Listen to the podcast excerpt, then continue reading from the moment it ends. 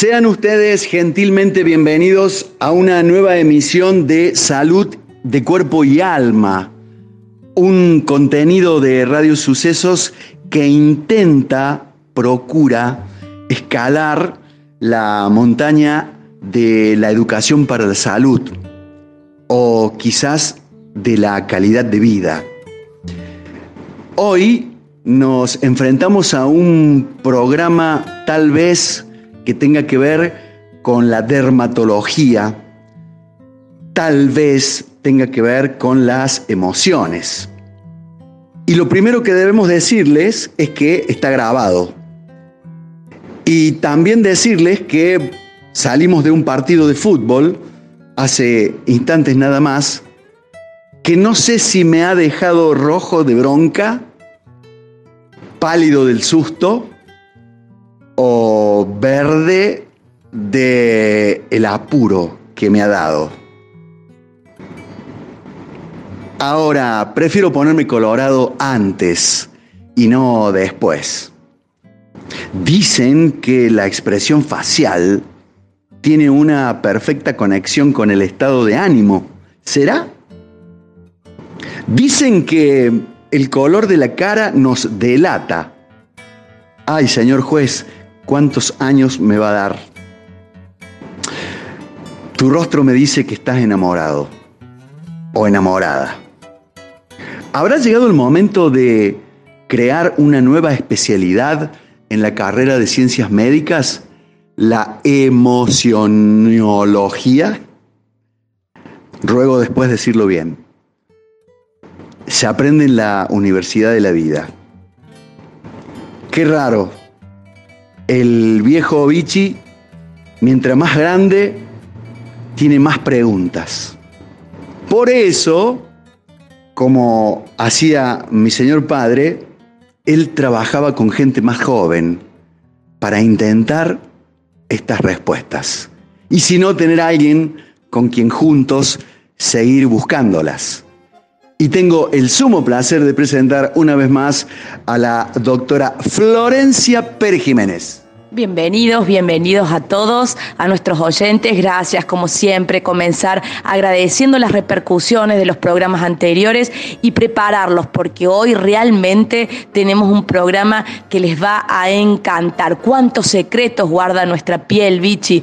¿Cuántos eh, secretos que vamos a tratar de develar eh, en el programa de hoy? Para eso hemos convocado a una destacada profesional de nuestro medio, es nada más ni nada menos que la doctora Mariela Pujol, que es dermatóloga, pero que además es coach ontológico. ¿Sabes lo que quiere decir eso, Vichy? Para eso he venido, para aprender. Bueno, yo te voy adelantando que el hecho de ser un coach ontológico le suma un plus a la doctora Mariela que ella ahora nos va a explicar. Bienvenida, Mariela. Bueno, muchísimas gracias por la invitación, Vichy, Flor, un placer estar con ustedes. ¿Por dónde quieren que empiece? Por el título que se le ocurrió a la doctora ponerle al programa, ¿tenés problemas de piel? Pregúntale a tus emociones. Bueno, la verdad que el título me da para hablar como cuatro días seguidos. ¿Cómo lo podemos encarar a esto? A ver, cuando nosotros hablamos de emociones, eh, sabemos que hay como una cuestión interna que nos habilita, nos predispone a distinto tipo de acciones. Y como bien Vichy explicó en su comienzo y me trajo una referencia como un semáforo, ¿no? Como nombraste los colores y cómo se representan en la piel. Eso es como el primer disparador lo que vemos. Pero eso lo ve cualquiera, ¿no? Es que no lo vemos todos. El tema es cómo hacemos para verlo y cómo, lo más importante, cómo cada uno de nosotros puede hacer para gestionar estas emociones y que de alguna u otra forma no perjudiquen el órgano de la piel. ¿Por qué hablamos de emociones y piel? Y acá voy a empezar a hablar un poco de lo que sé y lo que soy. Tiene que ver un poco con el tema, por ejemplo, las neurociencias. Todos sabemos que el cerebro y la piel y los órganos de los sentidos se desarrollan en el ectodermo, que es esta primera etapa del desarrollo embriológico, por eso que están sumamente relacionados. ¿Y cómo se relaciona una emoción que se genera en el cerebro con la piel? A través de neurotransmisores. Entonces, cada vez que sucede algo o nosotros vemos una situación, un susto, una alegría, una tristeza, nos predispone una acción con liberación de algunas hormonas y la piel es la que repercute en distintas formas, no solo en este sonrojo o en esta palidez como se mencionaba al inicio, sino también con algunas otras cuestiones que ya trascienden a lo que podemos ver y es lo que empezamos a sentir. En el eh, fascinante mundo de la semiología, eh, se hace eh, gran hincapié en el tema de la inspección. Cuando un, paciente o una persona ingresa a tu consultorio, ¿Haces énfasis eh, en ello? ¿Mirás, mirás el rostro? ¿Mirás los tegumentos? Totalmente. O sea, es lo primero que nosotros hacemos, es primero verlo, pero veo más allá, ¿no? Porque también veo la expresión, veo lo que, lo que quieren o no quieren contar. No solo es la piel, sino qué están y qué no están diciendo desde la corporalidad. Eso hacemos desde el coaching, eso aprendemos. Cuando vos trajiste un poco la parte de, la formación en la medicina. Si me permiten, les voy a contar un poco por qué usé las dos profesiones en mi carrera. Me recibo de médica, empiezo a trabajar y a mí siempre me faltaba algo, algo de la persona que no se lograba entender. Buscando en la universidad, PNL, diversos cursos, terminé con este título de coach ontológico que en realidad resume una búsqueda personal de qué nos pasa, qué es lo que el médico no termina de entender. Entonces, no nos capacitan, no nos enseñan a contarle a las personas que tienen un cáncer, que tienen una enfermedad que no tiene cura. Y ahí es como esta llamada que me pasó a mí de tratar de entender qué nos pasa. Y cuando empezás a ver, empezás a ver las personas desde otro ángulo. O sea, no solo le ves la piel como órgano, que es lo que yo ya estaba entrenada, sino empezás a ver la cara del paciente.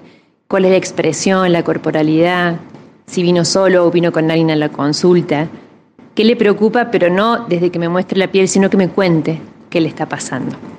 Entonces ahí es donde yo creo que la medicina o el médico tiene que hacer un pequeño clic y empezar a pensar no solo en un paciente, sino en una persona.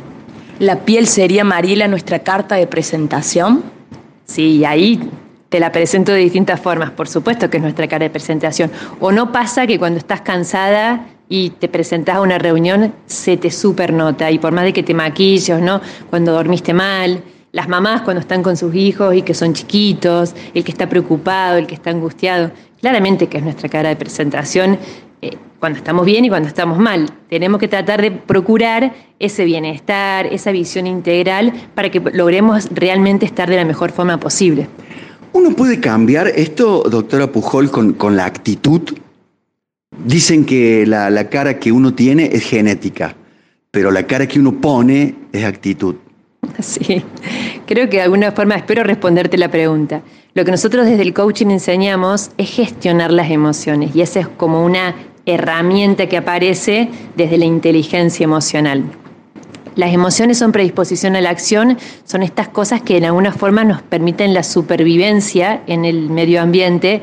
Si yo no me asusto porque tengo una posibilidad de muerte, no me voy a defender. Si yo no me pongo súper alegre por algún logro en mi vida, tampoco lo voy a disfrutar.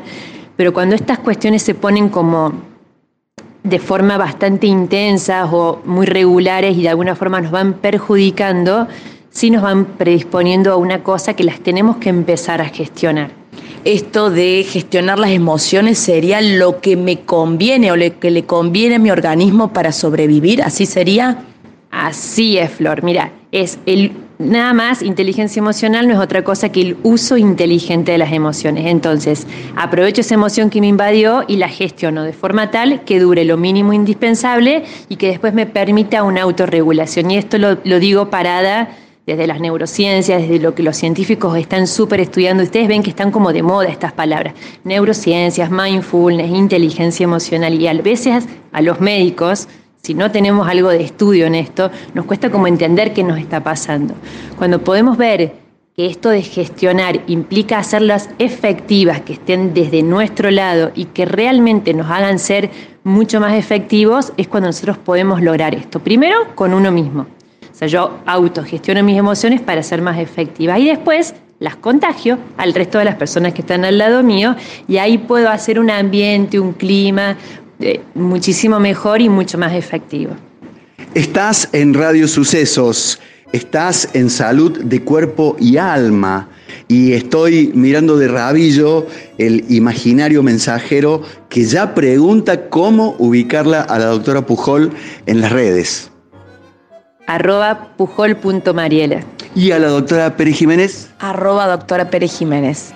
153 506 360 a través de Cadena Melodías, a través de la D por 3, por la 103.7 en Villa Carlos Paz y el Valle de Punilla, por nuestra aplicación Al Mundo.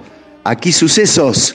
Participa con tu mensaje, con tu comentario y vas a poder jugar por un kit de tres envases de hierba mate compuesta verde flor será de piel, será de dermatología, será de emociones. Lo único que podemos garantizarte es que va a ser muy interesante.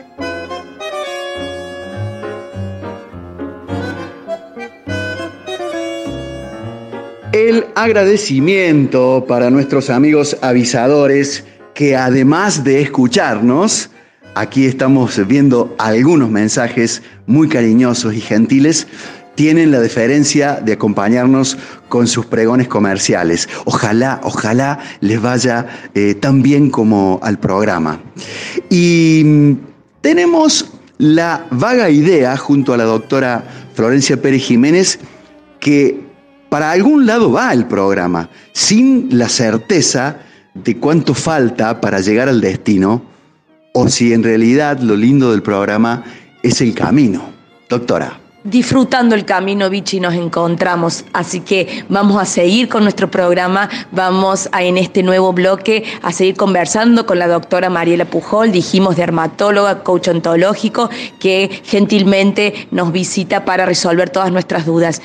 Y será, Mariela, que eh, existen estas enfermedades que son psicosomáticas y que en la piel se manifiestan, según había escuchado, hasta en un 80%? ¡Wow!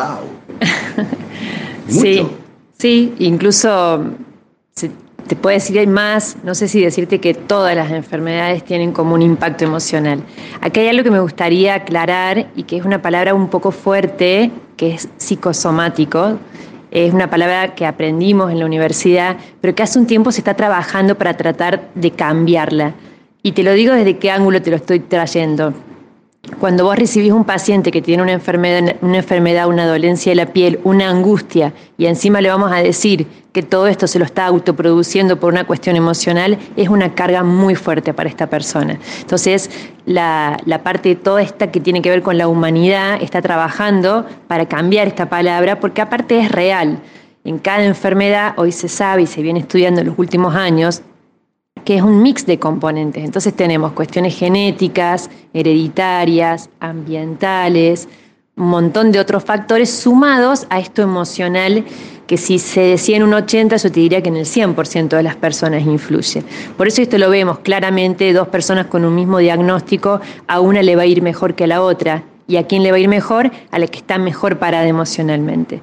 Desde sus propias emociones, desde sus cariños, las personas que las acompañan, cómo es la relación con el resto de las personas. Y entonces es como que lo estamos trabajando también para darle de alguna forma una contención distinta a este paciente que está afligido en esta situación y le explicamos que lo que tiene lo tiene por una serie de cuestiones y que trabajar la parte emocional, la parte esta del alma que ustedes traen va a mejorar radicalmente su condición de vida. Es muy lindo lo que planteas, Mariela, lo veo mucho en consultorio con el tema patología maligna, con el cáncer, ¿no? Cuántas personas lo primero que piensan ante el diagnóstico es cuál fue esta gran tragedia, este gran dolor que han sufrido en su vida en el último tiempo, que podría haber desenmascarado o gatillado esta enfermedad. Y en realidad es mucho más sano pararse en este lugar que vos nos mencionás de qué, puedo, qué pueden hacer estas emociones por mí y mi diagnóstico de ahora en adelante, ¿verdad? Esto que trae Flor es, creo que el el primer ángulo que hay que trabajar. Si yo voy a trabajar una enfermedad desde la culpa, voy a tener un resultado. Si yo voy a trabajar la enfermedad desde, bueno, me lo merezco por algo, porque también culturalmente nos pasa esto, ¿no? Y te pasó porque vos, y siempre tenemos la culpa de algo, ¿no? O sea, y esto se me vino, lo traemos con esto, el paciente que tiene problemas con el COVID es porque o, tenía sobrepeso o fumaba, siempre está la culpa de... Entonces, cuando yo acepto, y la aceptación es un estado emocional que abre muchas posibilidades buenas, la enfermedad que tengo, la enfermedad que me tocó, lo que tengo que transitar, y desde esta aceptación me dispongo hacia la curación, las posibilidades ahí se van a abrir de mucha mejor posibilidad. Estuve macheteando un poco, sabiendo que, venía la doctora Mariela Pujol, y por ahí leí, la piel tiene memoria. A los 50 o a los 60 te va a recordar cómo la trataste antes. ¿Esto es así? Sí. Hablamos de la piel que tiene memoria con respecto a la exposición solar, Vichy, ¿no? O sea, la piel tiene memoria al daño solar recibido y acumulado a lo largo de la vida. ¿Y la calidad de vida que uno le metió? Imagínate, la calidad de vida es los cuidados que le dimos a la piel. La piel todos sabemos que es el órgano más grande, pero hay algo que tiene en especial la piel. La piel nos conecta con el ambiente. La piel es la que nos permite la relación con los demás. Entonces, cuando hablamos de cuidar la piel, no solo es ponerte protector o hidratate, sino es mirarla, cuidarla, aceptarla y bueno, si la querés mejorar, bienvenido también, ¿por qué no mejorarla? Porque también acá hay una cuestión que hago mucho, que es la parte de estética. A mí me dicen la estética y la salud y yo digo, bueno, sí, estética y salud están relacionados. Si yo me voy a mostrar con una piel que está en mejor calidad, quiere decir que internamente también estoy mejor. Entonces, que tiene memoria, tiene que ver con la memoria al daño que yo le fui a hacer y la relación directa es con el daño solar y tiene que ver con toda una campaña que hacemos desde dermatología, cuidar la piel, cuidarla con respecto a lo que es cáncer de piel. Pero si uno trasciende esto y trae la memoria a otras cuestiones que no solo tienen que ver con cáncer de piel, pensamos en mejoro mi piel para que se vea mejor, yo me siento mejor y este círculo emocional se cierra hacia adelante. Em, me me paré, me acordé, aquella gente que por ahí uno ve y, que los ve que la vida le ha pasado como un tren por encima y te dice, tengo 40 años. Eh, y la piel es una de las primeras alcahuetes. Así es. Por ahí nos, nos piden muchas recomendaciones. ¿A qué edad me empiezo a cuidar? Y no es la edad, sino es la necesidad de la piel de cada uno.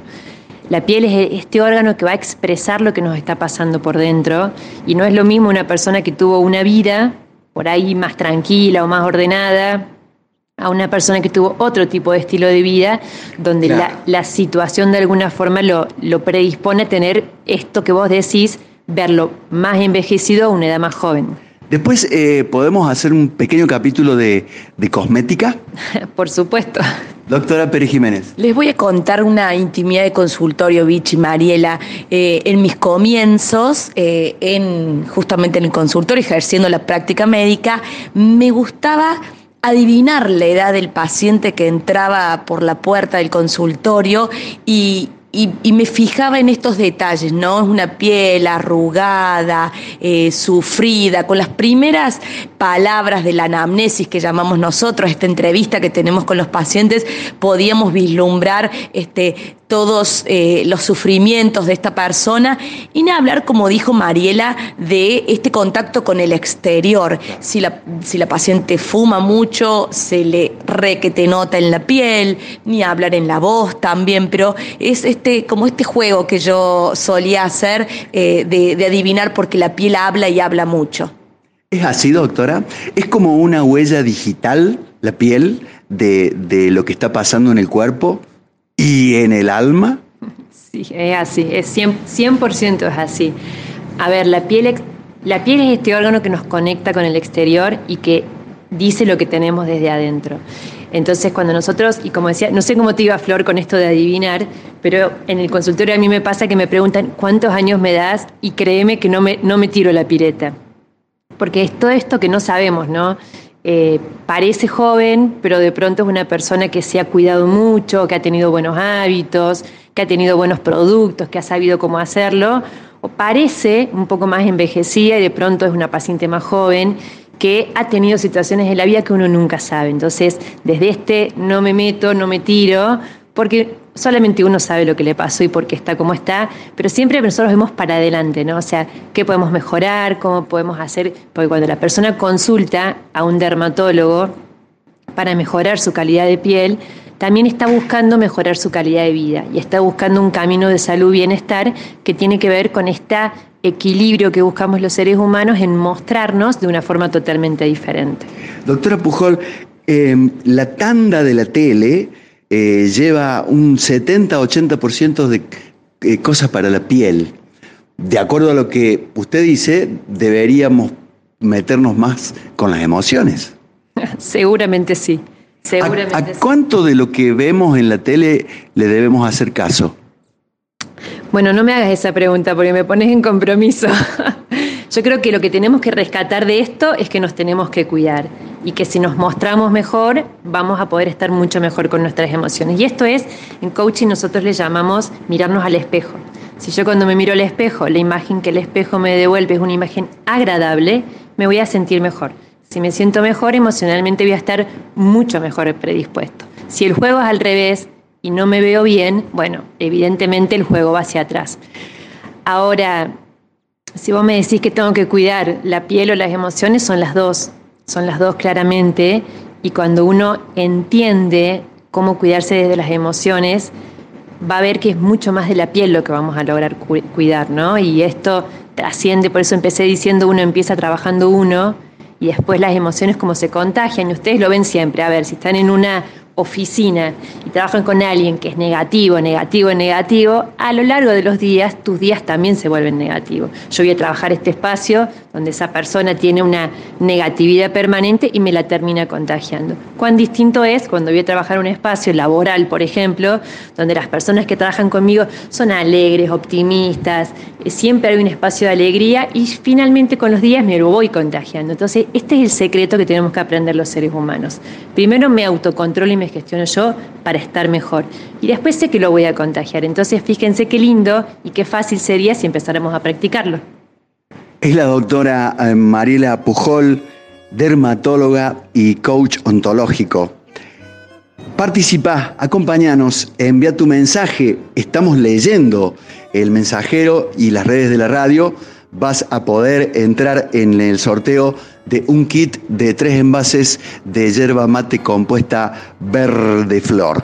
Dicho sea de paso, desde que la tomo, me ha cambiado para mejor la piel.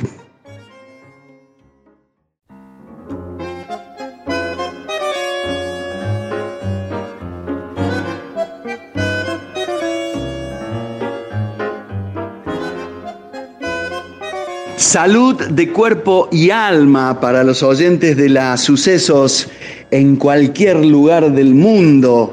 También para nuestros queridos amigos en Cadena Melodías, en una buena parte del sudeste cordobés, en el noroeste de la provincia de Buenos Aires, este de Santa Fe y norte de La Pampa. Estamos recibiendo sus preguntas y vamos a contestarlas eh, a través del el WhatsApp. Hola Carlos Paz, hola Punilla en 103.7.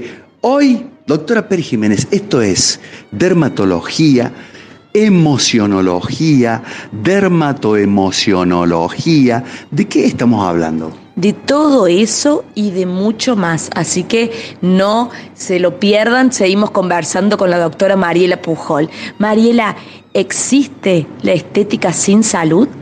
¡Epa! qué pregunta, qué pregunta. Eh, yo te diría que no, que no existe. Eh, si bien a veces eh, uno puede engañar, no es tan fácil mostrarlo. Veníamos hablando claramente que uno expresa a través de la piel este órgano, el estado interno que uno tiene. Entonces, siempre que hablamos de estética debemos mirarlo desde la parte médica, ¿no? Desde el dermatólogo, que es esta persona que se dedicó a estudiar la piel en su profundidad y buscar tratamientos y procedimientos estéticos que sean realizados por profesionales. Y ahí, si me permiten, voy a hablar un poco de todo este intrusismo profesional que tenemos y esta vanguardia de tratamientos. Y recién Vichy nos decía esto que la tele y las propagandas. Bueno, estamos como en esta era de los tratamientos dermatológicos y el rejuvenecimiento, que bienvenidos, bienvenidos en muchos aspectos.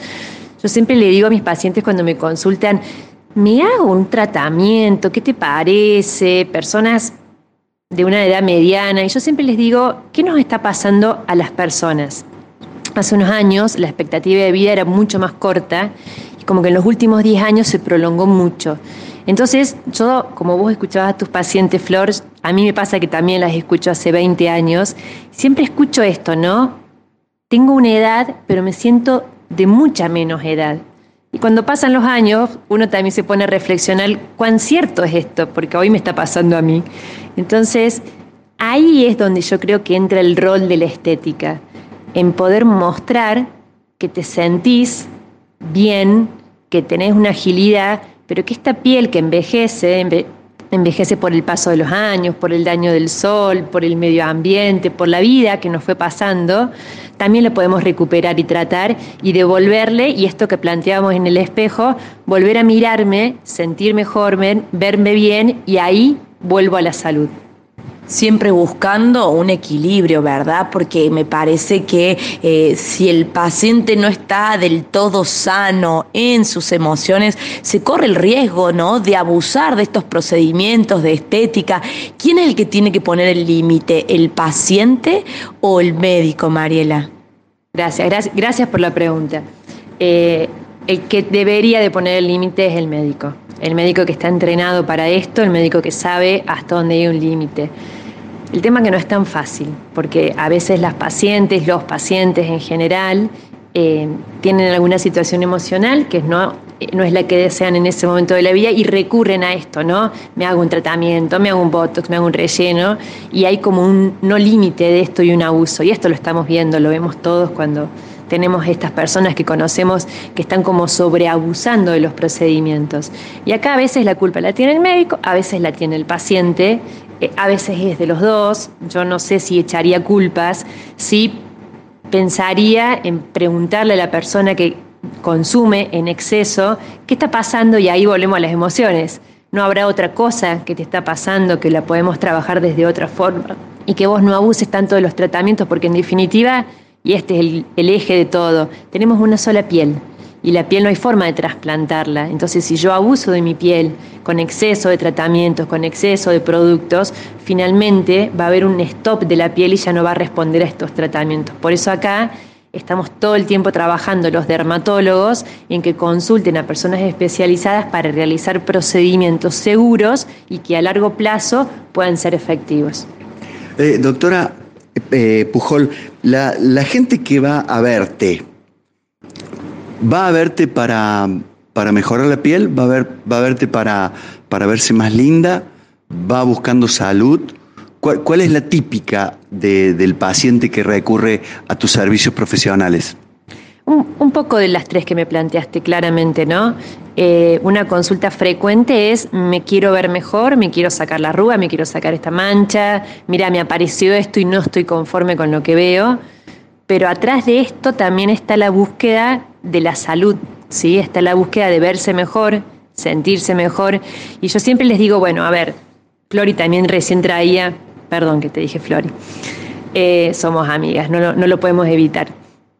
Esto de eh, cómo la salud va a interferir en esto y hasta dónde, entonces el planteo acá es desde el cuidado de la persona, ¿sí? Entonces, si yo voy a indicar un tratamiento, tengo que cuidar mucho qué es lo que le voy a decir y cómo lo voy a tomar para que los resultados sean mucho más efectivos. ¿Y es cierto lo que dice esta chica Klosterboer que sirve para todo? no. Bueno, a ver, a ver, vamos a, vamos a dejar en claro las cosas. Hay una cuestión popular que tiene que ver con la cuestión cotidiana. El mensaje tiene que ser claro, Vichy. Si tenés un problema en la piel, anda a tu dermatólogo, anda a tu médico clínico, que te diga qué es lo que tenés, que te haga un diagnóstico y después compra un producto para tratarlo.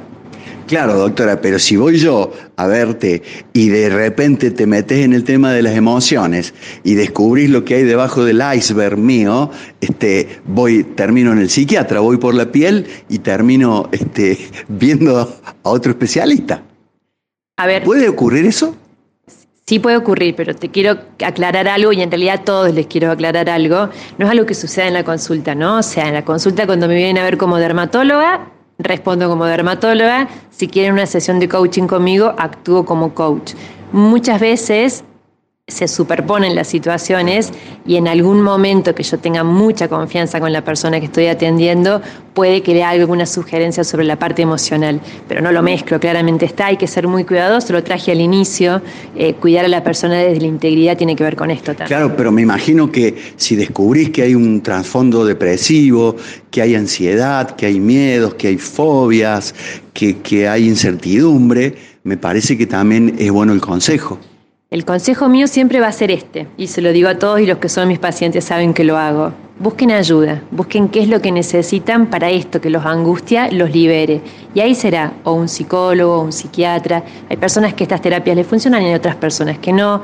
Busca bailar, busca algo que te haga sentir mejor, correr, tener un amigo para conversar. Hay muchas formas de descargar esto que vos traes y yo creo que el secreto es abrirle las posibilidades a las personas y no que la derivación sea a un psicólogo o a un psiquiatra o alguna otra. Hay muchas otras, muchísimas otras cuestiones que están y que sirven. Saben hoy biodecodificación, constelaciones, la biodanza, que cada uno busque, que encuentre lo que necesita y si eso le hace bien, que lo acepte y que lo disfrute. Hablaste, mencionaste el tema de los tratamientos estéticos. Vamos concretamente a mencionar cuáles son los tratamientos disponibles para vernos mejor. ¿A usted le parece que vamos a usar lo más importante del programa en este bloque? Va en el próximo con la doctora Mariela Pujol, con la doctora Florencia Pérez Jiménez, con ustedes, gentiles oyentes de nuestra emisora que nos acompañan en salud de cuerpo y alma.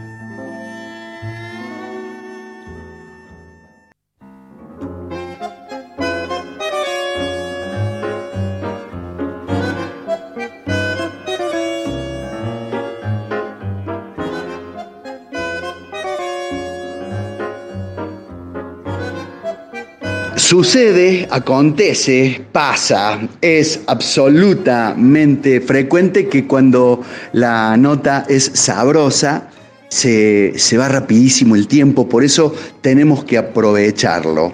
Hablando del tiempo, es la piel la que envejece, jamás tu corazón. ¿Cómo me gustaría preguntarle a la doctora Pujol si mi corazón puede llegar a estar como mi piel? Y me evito la cine coronariografía y todo lo que me han recetado. Ah, en Bellavista decíamos que el tipo vino colorado como huevo de ciclista. Pálido del susto, llegó el mozo y ya puso cara de asco. Son todas cuestiones que están reflejando la expresión de la persona e indudablemente un estado emocional. ¿O es cuestión de piel? Parece ser que es cuestión de piel. Vamos a por eso preguntarle ahora a la doctora Mariela Pujol que nos comente sobre todos los tratamientos que tenemos para curar todas estas dolencias, Vichy. Vamos. Bueno, la palabra tratamientos abre como todo un campo de acción en la dermatología. Les voy a contar desde lo que hago, desde lo que soy. Ustedes saben que mi especialidad en la dermatología es el láser, yo me dedico al láser en dermatología y ese es mi fuerte, la aparatología, la tecnología estética. Y gran aliado y gran, gran líder con nosotros los dermatólogos porque toda esta aparatología disponible que se eh, permanentemente se renueva, nos permite vernos y sentirnos mejor. Hacemos en consultorio desde procedimientos muy simples, como es la microdermabrasión, radiofrecuencia. ¿Para qué sirve cada cosa, Doc? Uy, qué pregunta. La idea siempre es trabajar para mejorar la calidad de la piel, para estimular colágeno y elastina, para hacer el tensado cutáneo, podemos sacar manchas, podemos mejorar un montón de cuestiones que tienen que ver con este paso del tiempo que venimos hablando y que lo podemos manejar y controlar desde la aparatología y también otros procedimientos. También los dermatólogos hacemos botox, toxinas, hacemos rellenos con ácidos hialurónicos, hacemos un montón de tratamientos para piel y recuerden que también trabajamos la parte del pelo, mejoramos la calidad del pelo y un montón de procedimientos que se pueden hacer desde un correcto diagnóstico a cada uno de nuestros pacientes. Vuelvo a la, a la Cluster Boys. ¿Sirve para todas las personas, para todos los casos? Acá vuelvo a lo que te dije recién, correcto diagnóstico. La idea es que las personas desde la adolescencia consulten a su dermatólogo. En la adolescencia trataremos cuestiones de acné o no.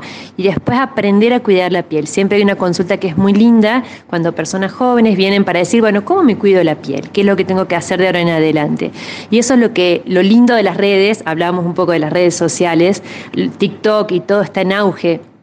me hablas de algunas cremas y me hablas de propagandas y también están las redes sociales, que todo el tiempo están estos ahora, estos programas de skincare, que y sigo a, una, a un eh, eh, influencer porque hace buenas eh, recomendaciones. Acá el, el secreto es ir a tu dermatólogo que te haga un diagnóstico de tu piel, que te indique qué es lo que estás necesitando, además de cremas, protectores y algunas cuestiones simples, cuál es el tratamiento que estás necesitando de acuerdo a lo que necesitas. Entonces ahí no todo es para todos. Si bien la mayoría se pueden hacer, es importante que hagas un diagnóstico y que tengas el tratamiento que necesitas para que veas el resultado que vos estás esperando y que no compres este combo que te vendieron en la esquina a un precio divino porque después invertís en algo que no ves los resultados. Entonces acá el desafío es un buen diagnóstico y siempre hablamos de un plan anual de tratamiento, ¿no? O sea, de acuerdo a lo que cada uno vea, en hombres o mujeres, en las distintas edades,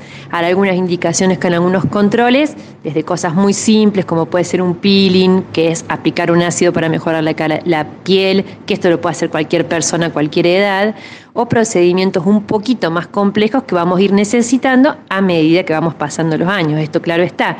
El secreto es buscar dentro de cada una de las personas que sea lo más natural posible, que sea este rejuvenecimiento de la piel acorde a lo que uno es. Y volvemos a esto que hablamos hace un tiempo, el tema de los excesos, no irnos a un exceso, buscar por ahí redefinir un labio cuando el labio perdió volumen, pero no dar un volumen a un labio que nunca lo tuvo, entonces, en ese cuidado, el ojo del dermatólogo entrenado es donde te va a seguir y te va a guiar para que vos puedas estar en un proceso de tratamiento de rejuvenecimiento, pero que sea acorde a lo que vas necesitando natural y dentro de lo que uno quiere como algo que sea agradable.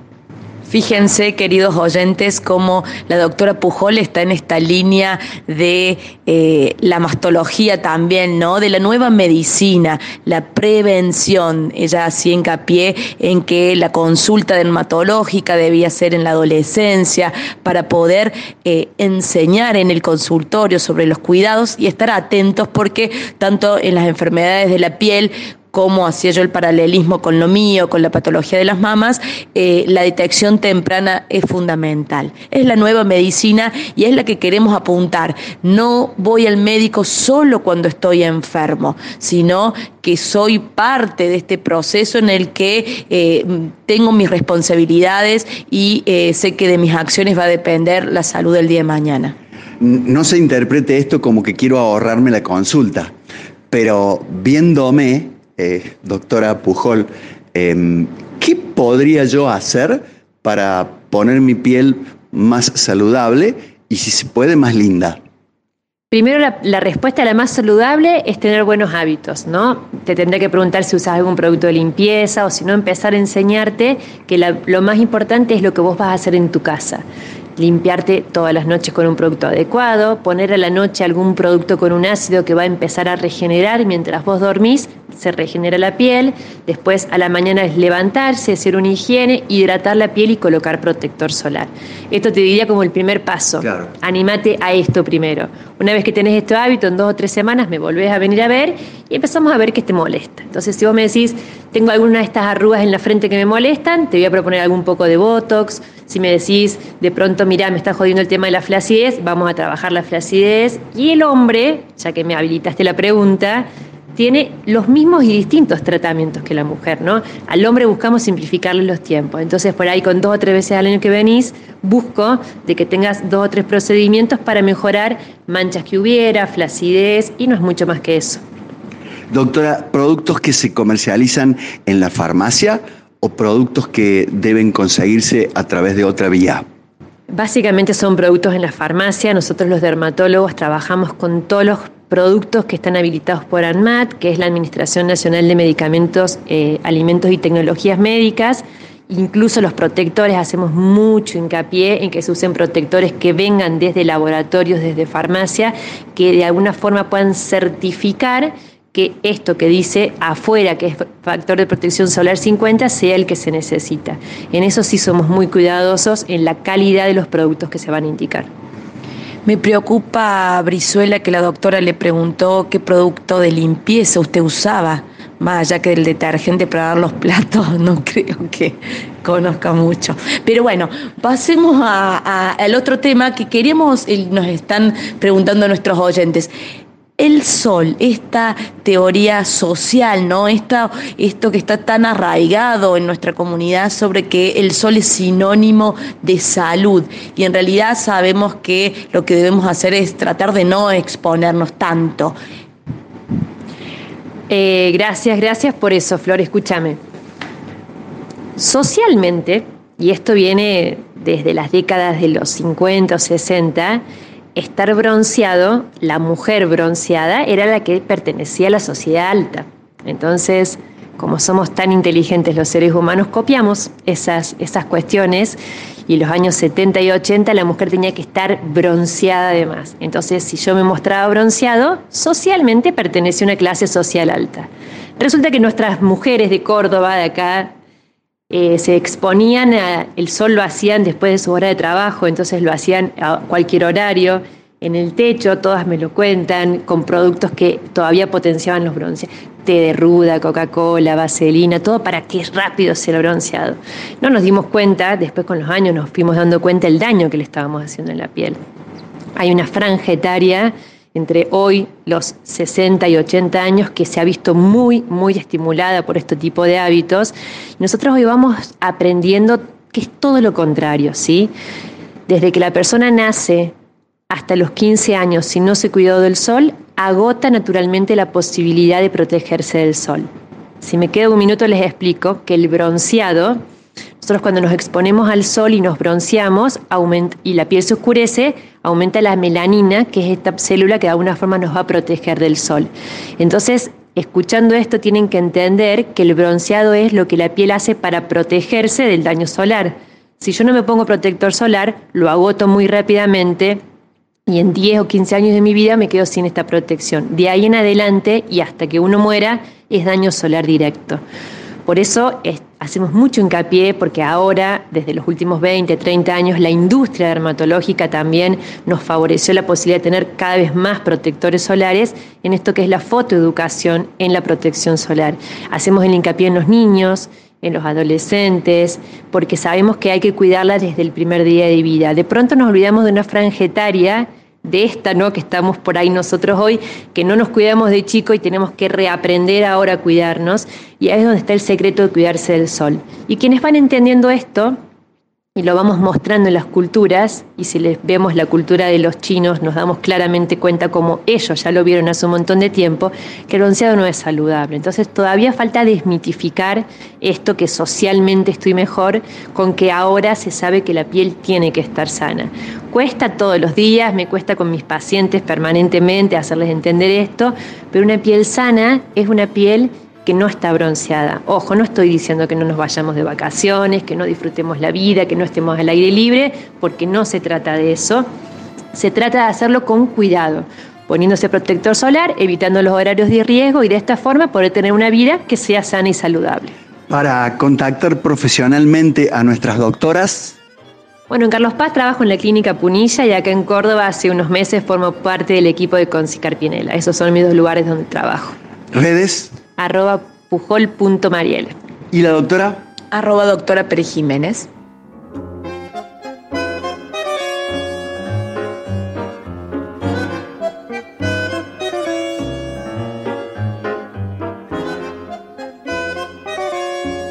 Último bloque de este especial dermatología y emociones.